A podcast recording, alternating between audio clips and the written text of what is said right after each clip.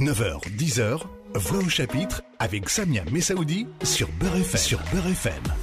Bonjour à tous, bonjour à toutes. Merci d'être à l'écoute de Beurre FM. Comme chaque dimanche, c'est Voix au chapitre. Euh, merci de votre fidélité hebdomadaire et le plaisir de vous retrouver chaque dimanche de parler d'Africolor ce matin. Bonjour. Bonjour. Bonjour. Vous vous appelez pas Africolor, je le sais bien. Vous vous appelez Sébastien Lagarde et vous êtes le directeur de ce magnifique festival qui a un très beau nom puisqu'il s'appelle Africolor et il en est à sa 34e édition.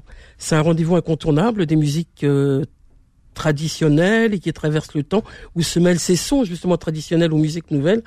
On voyage du Cameroun au Mali en passant par l'Algérie, des mélopées africaines s'installent donc en territoire francilien, ce depuis le 18 novembre et jusqu'au 24 décembre.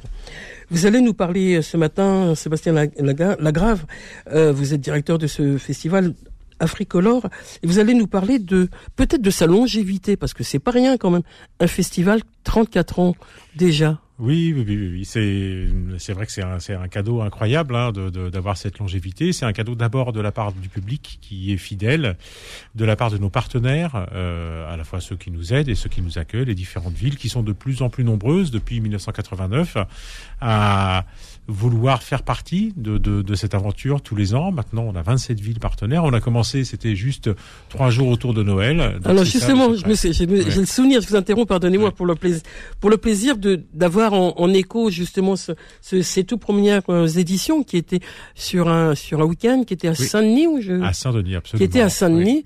Et là, le territoire quoi, territoire mmh. francilien, voilà, et c'est mmh. c'est au-delà de, de, de, euh, du, du, public, c'est aussi la qualité, on va le dire quand même, hein, et, et, cette prospection que vous faites, euh, d'aller euh, dénicher des nouveaux artistes, des nouveaux genres musicaux africains, parce que c'est aussi ça le, le Africolor. Oui, c'est ça, c'est-à-dire que le, le on, on, sait bien que le continent produit à une vitesse extraordinaire de nouveaux talents, de nouveaux artistes, j'allais dire tous les jours. Moi, ma mission, c'est d'être à l'écoute peut-être d'une, parce qu'on est 54 pays, euh, des langues euh, partout, des artistes extraordinaires. Donc, je ne peux que capter peut-être, euh, voilà, une petite partie de tous ces talents extraordinaires et essayer de, de construire avec eux une programmation ici. J'ai le souvenir, voyageant au, Mali et au Burkina, de, de par terre, par terre, à même le sol, donc des, des, des, des centaines de, de cassettes. Alors des fois piratées, hein, oui. vous le savez bien c'est aussi ça l'Afrique. C'est ah. et peut-être que dans ces piratés, dans ces cassettes là, il y a il y a des talents aujourd'hui. Ah, complètement. Alors c'était ce studio euh, mythique hein, qui s'appelait Mali Cassette à Bamako, qui, où tous les grands grands artistes euh, maliens ont tous enregistré.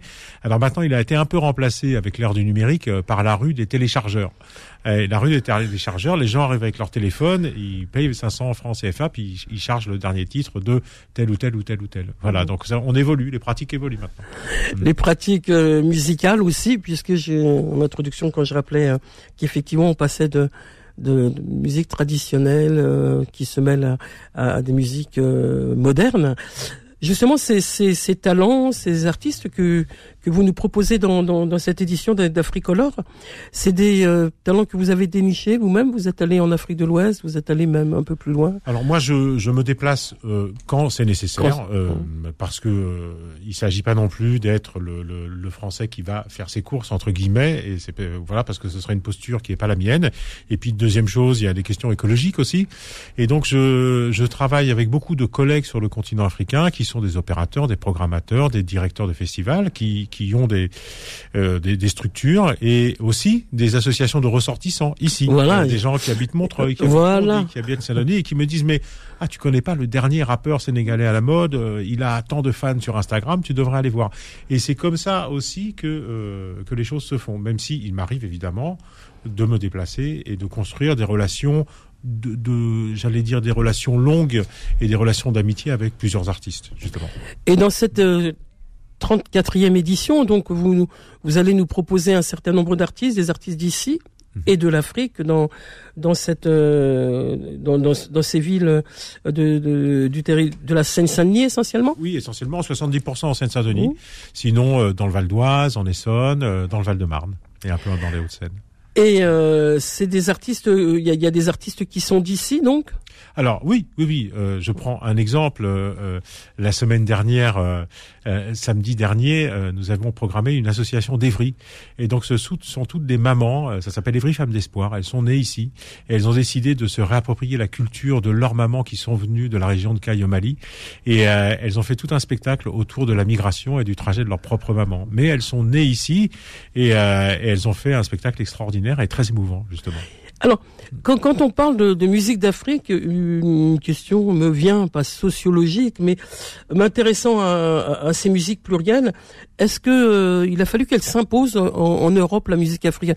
Si on dit que la musique elle est universelle, une fois qu'on a dit ça, on se rend compte que des fois il y a des euh, pas des résistances à, à, à, la programmer, à la découvrir, etc. Mais il a fallu qu'elle s'impose. Vous pensez ici, en France, en Europe, en général, en fait, dans euh, l'Occident les gens dans ce qu'ils vivent au quotidien, euh, depuis très longtemps, elles sont là, les musiques africaines, mais elles étaient euh, dans les cafés de Barbès quand euh, le, le, quand, quand s'inventait euh, euh, évidemment le, le, le, le shahabi, autant à Alger qu'à Paris. je pense évidemment à Cher El Asnaoui, qui est arrivé dès les années 30 aussi du côté de la chanson kabyle en France et qui d'ailleurs est, est, décédé à La Réunion, à Saint-Denis de La Réunion. Donc les artistes, ils étaient là, ils ont toujours circulé. Le combat, il a eu lieu pour imposer ces musiques-là, leurs artistes, sur les grandes scène dans dans les dans les grands médias généralistes. Et c'est ça, c'est la reconnaissance, la visibilité. Et ça, c'est notre combat depuis 33 mhm. ans, justement. Donc on, va écouter dans, dans un instant des, des, des morceaux euh, extraits de, de ce CD de, de l'édition 2022, donc de votre euh, programmation.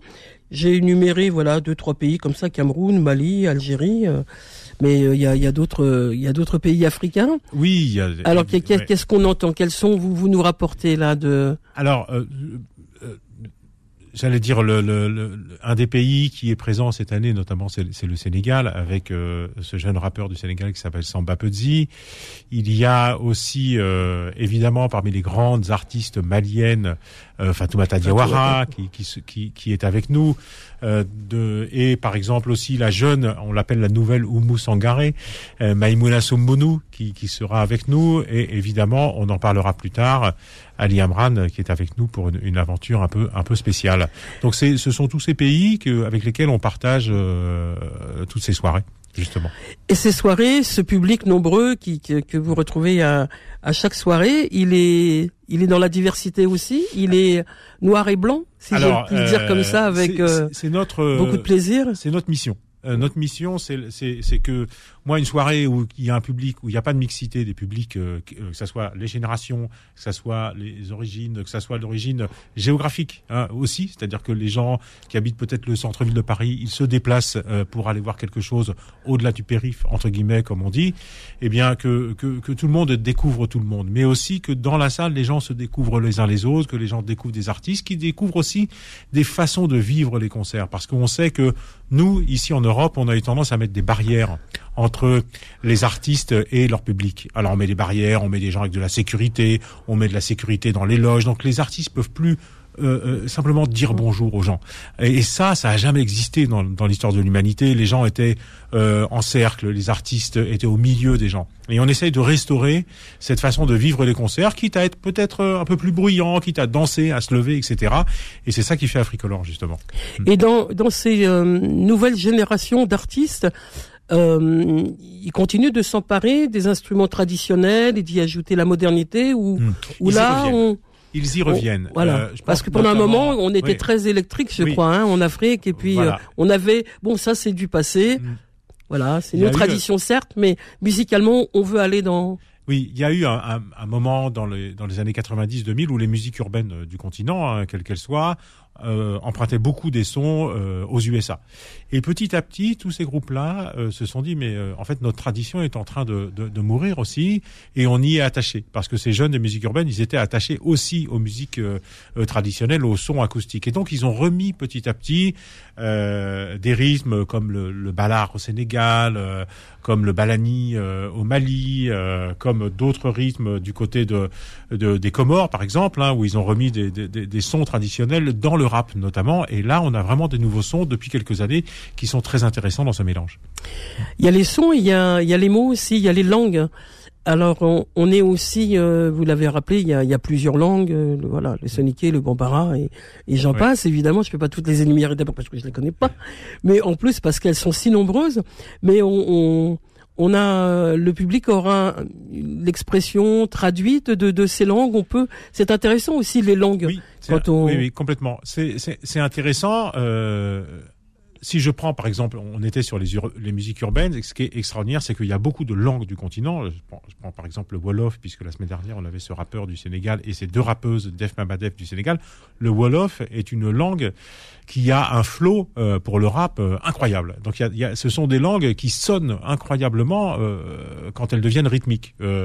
Par exemple, le Swahili, le, le Shikomori sont, sont, des langues qui sonnent très très bien. alors après, ils mettent un peu des mots d'anglais, etc. Mais moi, j'ai toujours considéré qu'un artiste même quand on le comprend pas, si c'est un grand artiste, on le comprend. Parce que au-delà de, de, la barrière de la langue, il va nous faire passer quelque chose par son émotion, par ses, par, par, par ses mimiques, par son geste, par la musique. On va comprendre quelque chose de ce qu'il nous raconte au-delà des barrières de la langue.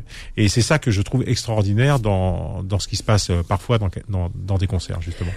Alors le Africolor, 34e édition, a commencé donc le, 18 novembre. Donc il y avait des, des, des, spectacles un peu partout, mais il n'y a pas que, que, des, que des spectacles, il y a aussi euh, des rencontres. Oui. Parlez-nous aussi des, des rencontres qui ont ces rencontres, elles viennent d'une des missions qu'on se donne, euh, qui est une mission de transmission.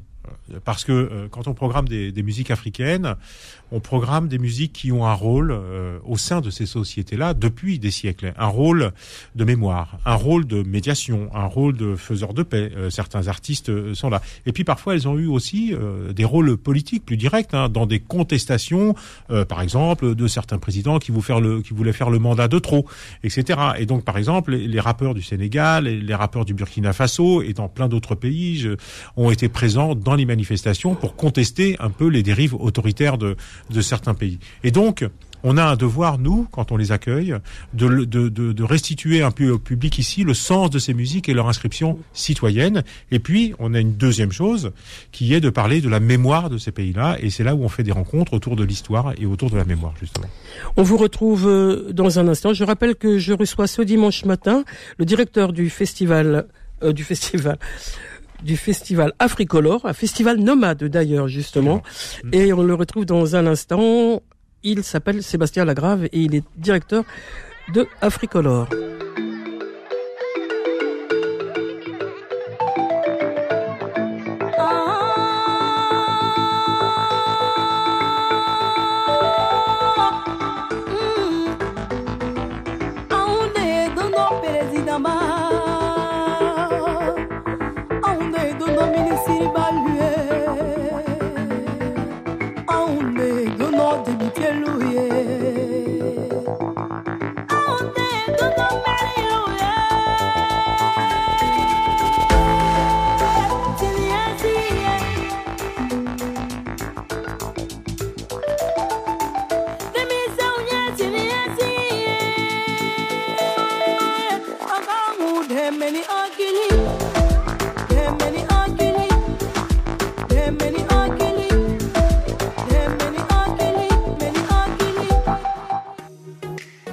Chapitre revient dans un instant.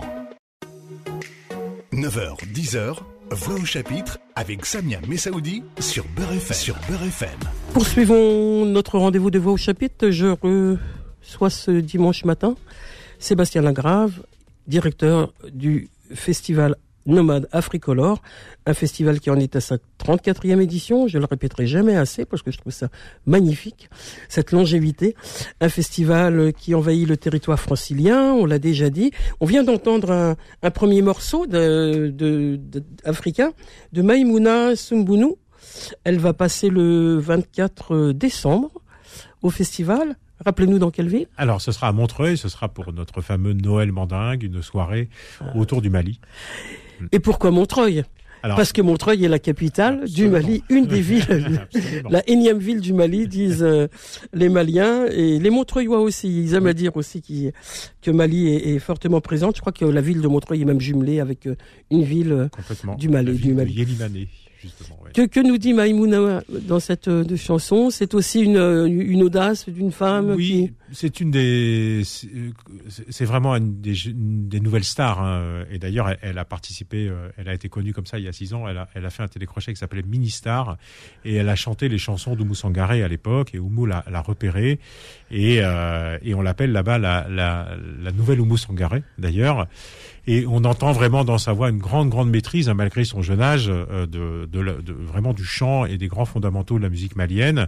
Moi, je l'ai vu aussi à l'œuvre, euh, j'allais dire au quartier à Bamako, en train d'animer des mariages, des cérémonies. Elle sait tout faire. Elle est très sérieuse et on est et vous voyez un peu ce son un peu nouveau qui est un peu électronique aussi. Euh, on voit bien ce mélange entre la tradition et la modernité chez elle tout au long de, de, ce festival, il y a une diversité de, de musique. Il a, il y a un, groupe euh, un peu jazzy africain aussi qui va être euh, programmé s'il ne l'a pas été déjà.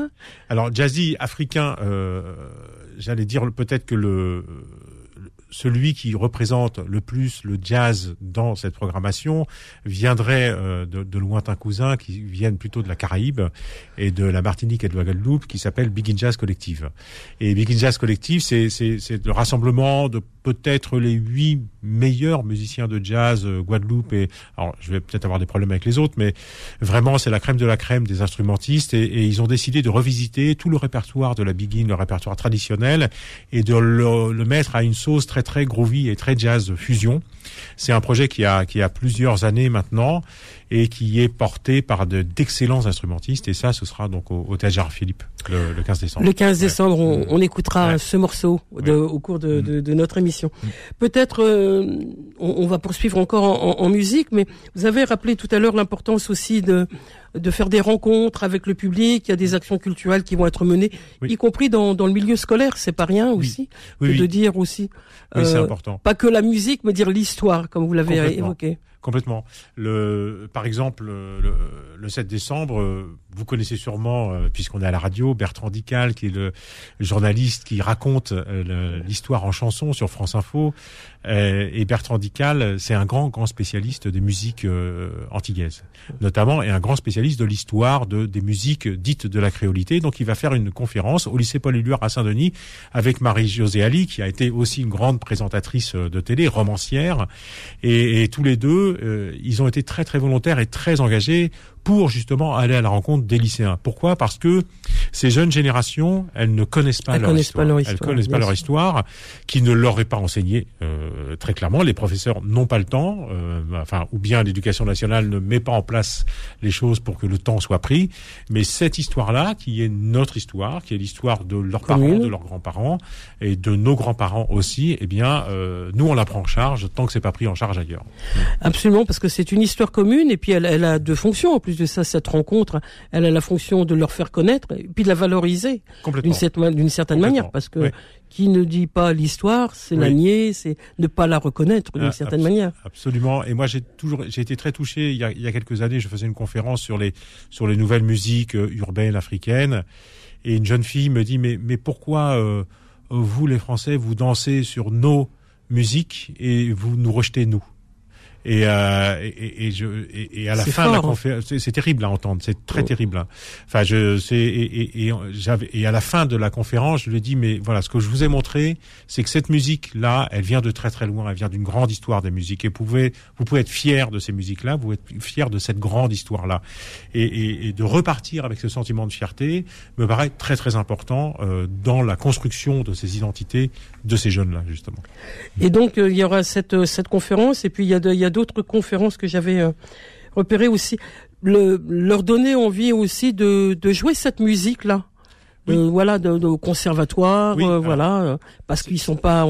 On, pense que on, ouais, c'est pas c'est pas notre musique, mais si, oui. voilà, c'est la musique pour tout le monde, pour toute la classe, voilà. au conservatoire. Exactement. là, par exemple, ce matin à Bobigny, il y avait une euh, une artiste sénégalaise qui s'appelle Séni Camara, qui, qui, mène des ateliers euh, pendant euh, quasiment six mois, qui justement va faire découvrir tous les instruments de, de, du Sénégal, notamment la chorale, les percussions, et ils vont construire des chansons ensemble avec une classe de, de troisième qui est en option musique. Et ça fait partie ça de cette de donner l'envie d'aller à, à, découverte de ces nouveaux répertoires, de ces nouvelles musiques, mais elles sont pas si, entre guillemets, ils les écoutent sur Spotify parce que quand Stromae fait euh, des morceaux et que tout à coup vous entendez un peu une guitare un peu bizarre, ben il suffit de leur dire, ben, vous savez cette guitare là, c'est de la rumba, ça vient de Kinshasa, etc., etc. Et, et petit à petit, ils se rendent compte que ah ces musiques là, oui, elles font partie de ce qu'ils écoutent au quotidien en fait. Mm. Alors comme il y a comme il y a beaucoup de rencontres, hein, on va inviter les auditeurs, les auditrices à, à, à regarder le, le, programme de plus de plus près.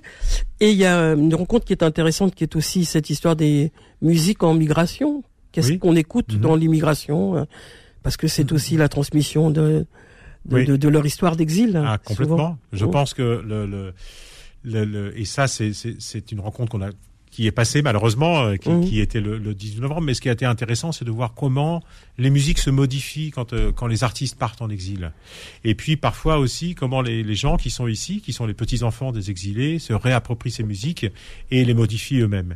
Et puis aussi parfois comment la musique peut soigner ceux qui sont en souffrance, ceux qui sont en détresse, ceux qui étaient dans les camps de Grande Sainte, euh, les migrants qui étaient euh, à Grande Sainte. Et nous avons reçu Damien Carême, le député européen, qui a mis en place des outils culturels pendant ces longs mois d'attente pour permettre à chacun de, de, de, de, vivre ensemble, euh, autant que faire se peut, ces, ces moments douloureux et d'essayer d'en parler et de poser des mots sur tout ça. Justement. Alors, je crois qu'il y a un exemple qui est intéressant sur justement les jeunes issus d'immigration, artistes qui se réapproprient les chansons, c'est Zebda. Zebda a fait un album euh, Origine contrôlée qui est 12 euh, chansons de des chansons kabyles euh, avec leur authenticité hier et puis une certaine modernité même si les paroles n'ont pas changé mais une modernité musicale. Et puis c'est une manière de, de, la montrer aussi à un nouveau public quoi puisque c'est des chansons.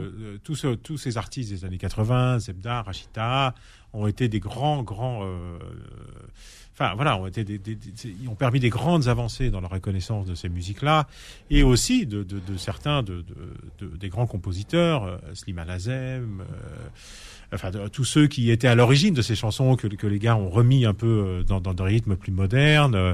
Euh, donc ça, c'est merci à eux. Euh, alors que quand on sait comment ils ont commencé, quelqu'un leur avait donné les clés du MJC et une caméra en disant bah allez, il y a un local, faites quelque chose. Et puis au départ, c'est pas du tout de la musique. Et puis finalement, ils ont dit allez, on va faire de la musique. Au départ, c'était des mots, c'était vite écrit au départ à Toulouse. C'était une association où il y avait euh, des ateliers d'écriture, et puis l'écriture est devenue chanson, et les chansons sont devenues euh, euh, ce qu'on sait aujourd'hui, en tout cas pour le groupe Zebda, mais pour d'autres sites aussi comme ça, que ça s'est passé. On va entendre dans un instant un, un, un autre morceau. musical, c'est Jupiter et West. Et West. C'est c'est un peu le, grand groupe de la scène de Kinshasa, du Congo-Kinshasa. Là, vous allez entendre euh, de la musique très très urbaine de maintenant. C'est très nerveux, c'est très enlevé. Cette ville, ce, ce, pays euh, qui, est un pays. Ça ressemble au pays, quoi. oui, ça ressemble au pays. C'est ça envoie, quoi. Voilà. Mmh. On l'écoute, vous êtes toujours sur Beurre FM et c'est Voix au chapitre et nous parlons de Africolor 34e édition. Ça se passe dans tout, dans le territoire francilien de la Seine-Saint-Denis en tout cas. Ça a commencé le 18 novembre et ce jusqu'au 24 décembre. On se retrouve dans un instant. On peut faire mieux que ça. On peut faire mieux que ça.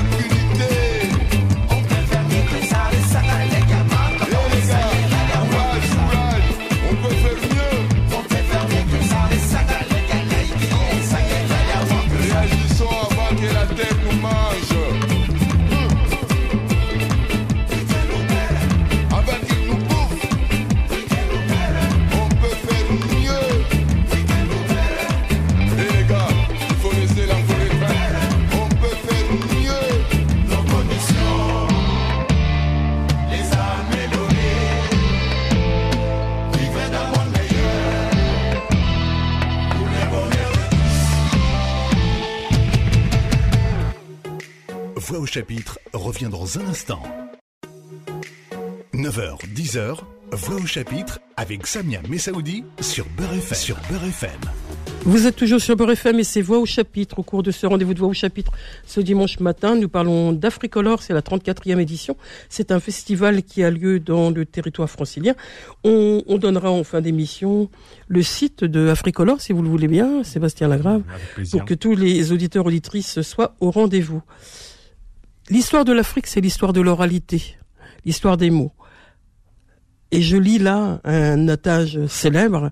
Alors, je ne parle même pas de, de Amadou Ampateba qui disait quand un vieux meurt, c'est une bibliothèque qui s'écroule parce que elle est magnifique et, et, je la rappelle souvent ici à voix au chapitre. Mais j'en découvre, j'en retrouve une en tout cas qui est tant que les lions n'écriront pas leur histoire, on n'entendra que le point de vue du chasseur. C'est c'est Et, important euh, aussi cette bah, phrase. je crois que ça raconte quelque chose de, de très très fort euh, parce que euh, effectivement le, le continent a été dépossédé de son récit Euh, et euh, tous ces peuples ont été dépossédés de leur propre récit et même des outils de construction de ce récit, euh, que ce soit l'histoire au sens de la discipline historique ou bien même des des contes eux-mêmes ou de la tradition orale qui parfois a disparu avec euh, les génocides, les massacres, les déplacements de population et les déportations. Donc tout ça euh, fait que euh, ce sont évidemment du côté des chasseurs, c'est-à-dire du côté euh, des colons, et puis euh, que, que les premiers récits se sont faits, euh, pour le pire, hein, c'est-à-dire dans les expositions coloniales ici, et que petit à petit des tentatives ici et là-bas dans des relations de construction avec De euh, notamment euh, les, les, les premières écoles de- d'ethnologie et de sociologie ont essayé de, de, de, de- de renverser un peu cette, cette, cette question-là justement. Photo de famille de Bindan Gazolo, Oui. c'est c'est quoi? C'est euh, Alors, photo de famille, c'est c'est une de nos créations un peu euh, qui, qui essaye de, de, de traiter de choses graves de, de manière légère, Euh, puisque Binda Gazolo est, comme, comme il dit lui-même, un, conteur urbain qui vient, qui vient du Cameroun et qui est quelqu'un qui est à la fois euh, très engagé sur toutes ces questions-là, mais qui fait ça avec une grande légèreté qui est celle du conteur et, et qui va euh, prendre un certain nombre de, de photos euh, historiques, de fresques coloniales, comme si vous allez au musée de l'immigration, il y a des fresques partout coloniales, et même dans des mairies euh, de la ville de Paris, vous avez ces fresques-là, euh, et qui va euh, faire un voyage, nous emmener dans un voyage euh, compté, euh, et qui va euh, se, se- se servir du prétexte de sa famille pour nous raconter un peu comment sa famille est présente un peu dans toutes ces fresques, même si tout ça est de la fiction, et comment cette famille, elle est passée un peu inaperçue derrière les puissants et les grands monarques euh, de ce temps-là. donc c'est un Ouais. conte, c'est une un soirée conte, oui, oui. Comme c'est euh, si bien le, le faire de l'Afrique souvent avec euh, ces temps où enfin l'Afrique le- le- dans son ensemble, mais aussi euh, d'autres continents évidemment où l'oralité, les Indiens, enfin je veux dire que on, voilà, on trouve de de l'oralité même même en Europe. Hein, pourquoi Mhm. je Oui, place parce qu'on parle d'Afrique, mais l'oralité est importante et le conte, la transmission, les, les contes bretons, les contes vendéens, les contes de que sais-je, c'est aussi important qu'ils soient à nouveau, euh, à nouveau euh, racontés. On a d'autres rendez-vous hein, de musicaux qui, qui sont importants, ils le sont tous, Alors, mais peut-être oui, euh, donner en- envie aux auditeurs, auditrices de. Bah, de je vous vais vous retrouver dans- euh, Peut-être on peut se parler de Lala Fatman Soumer. Alors on peut parler oui. de Fatman, euh, la Fatman Soumer, qui est une grande figure de, de l'histoire de la Kabylie, et elle va être racontée par Ali Amran. Ali Amran et Evelyne Elgarbikai, donc qui est comédienne, et Ali Amran qui sera à la guitare. Et donc c'est un duo euh, sur scène, et Evelyne Elgarbikai incarne euh, à la première personne Fatman Soumer? Lala Fatman Soumer qui revient, euh, qui revient euh, nous raconter sa propre vie, son propre engagement et euh, évidemment à travers ça la, la entre guillemets la grande histoire de la colonisation française euh, à partir de 1830 et, et- et- jusqu'à euh, évidemment la réédition des, des Kabyles à ce moment-là et le- la réédition de l'ensemble entre guillemets la création de ce qu'on appelle euh, l'Algérie maintenant. Et hum, ce, ce duo, on, on- l'a écrit avec, enfin moi je l'ai pas écrit, mais enfin c'est Vladimir Cagnolari qui avait écrit beaucoup d'autres indépendances, be- beaucoup d'autres feuilletons sur les indépendances africaines, euh, avec une durée qui est une durée de- d'environ une heure, euh, aussi à destination à la fois des grands théâtres, comme on va le faire là, mais aussi à destination des jeunes générations, des collèges et des lycées justement. Alors, on, on va parler de Fatman Soumer euh, du côté algérien parce qu'elle est quand même une figure importante dans dans la société algérienne. Féminine, féministe, puisque beaucoup d'associations portent, voilà, symboliquement le nom de, de Fatma Soumer, parce qu'elle est une figure guerrière, mais aussi de lutte, de d'émancipation. Elle porte tout, tout ça, Fatma Soumer. Donc c'est ça qui est intéressant.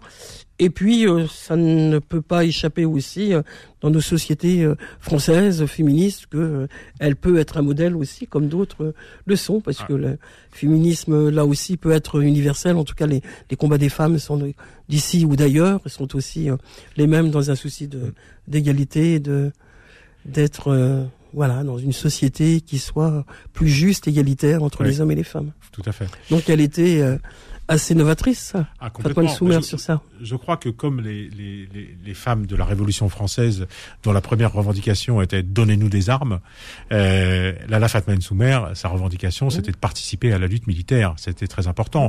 Bon, il est vrai qu'avant ça, euh, elle s'était déjà révélée dans sa nature euh, euh de combat, c'est-à-dire qu'elle avait refusé le mari euh, qu'on lui promettait. Euh, elle allait secrètement apprendre les versets du Coran. Donc il y a, c'est vraiment quelqu'un avec une trajectoire euh, extraordinaire. Et je trouve que c'est c'est un modèle effectivement. Et dans ces temps où euh, on remet devant toutes ces héroïnes qui ont été, euh, qui ont fait l'histoire et qui étaient peut-être un peu oubliées ou laissées de côté parce qu'on mettait souvent les hommes, je trouve ça important de, de parler de Fatman Soumer, justement. Et Fatman Soumer, c'est c'est au programme donc de Africolor. Mm. Et ça va se passer quand? Alors, ce sera le 21 décembre à la Marbrerie à Montreuil le 21 décembre. Vraiment un rendez-vous à ne pas manquer, comme beaucoup d'autres, mais comme après il faut faire des choix dans l'exercice euh, d'un programme aussi riche de où vais-je aller et quand. Donc il faut, euh, en tout cas pour Fatman Soumer, ça va se passer à Montreuil au, le 21 décembre. On va entendre, euh, avant de se quitter, un, dernier un dernier morceau. C'est collective. Voilà, vous nous en avez parlé déjà. Et mais c'est un ouais, peut-être que même si on, on, parle plus de, de ce morceau, mais parle, on en a parlé déjà de ce morceau, pas encore? Alors pas le morceau en lui-même, mais vous allez voir, vous allez reconnaître quelque chose dans ce morceau. La façon aussi, euh, justement, dont ceux qui euh, sont passés par la begin, par le jazz, etc., tout à coup se réapproprient un répertoire euh, qui n'est pas le leur. Et c'est aussi une façon de faire des hybridations, des rencontres et de raconter quelque chose un peu d'universel. Merci, merci infiniment d'être venu ce dimanche matin nous présenter Africolor. Merci, Sébastien Lagrave. Je rappelle que vous êtes directeur du festival et c'est pas rien. C'est un vraiment combien de concerts en tout? Euh, Une bonne trentaine. Hein. Une bonne trentaine. Donc euh, beaucoup de travail, une année pour présenter, pour prospecter, pour euh, mhm voilà, chiner un peu tous les tous les artistes. On peut dire chiner comme ça? Oui, chiner, oui, oui, j'aime bien ce côté artisanat des brocantes. Voilà, c'est ça. Mhm.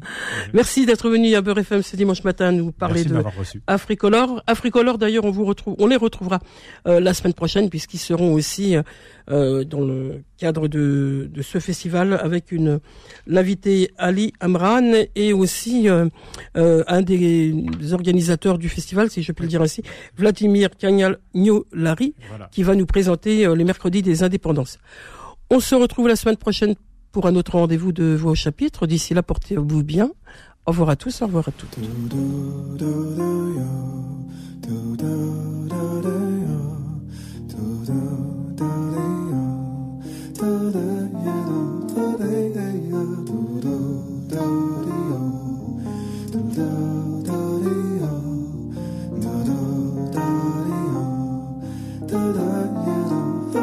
fail.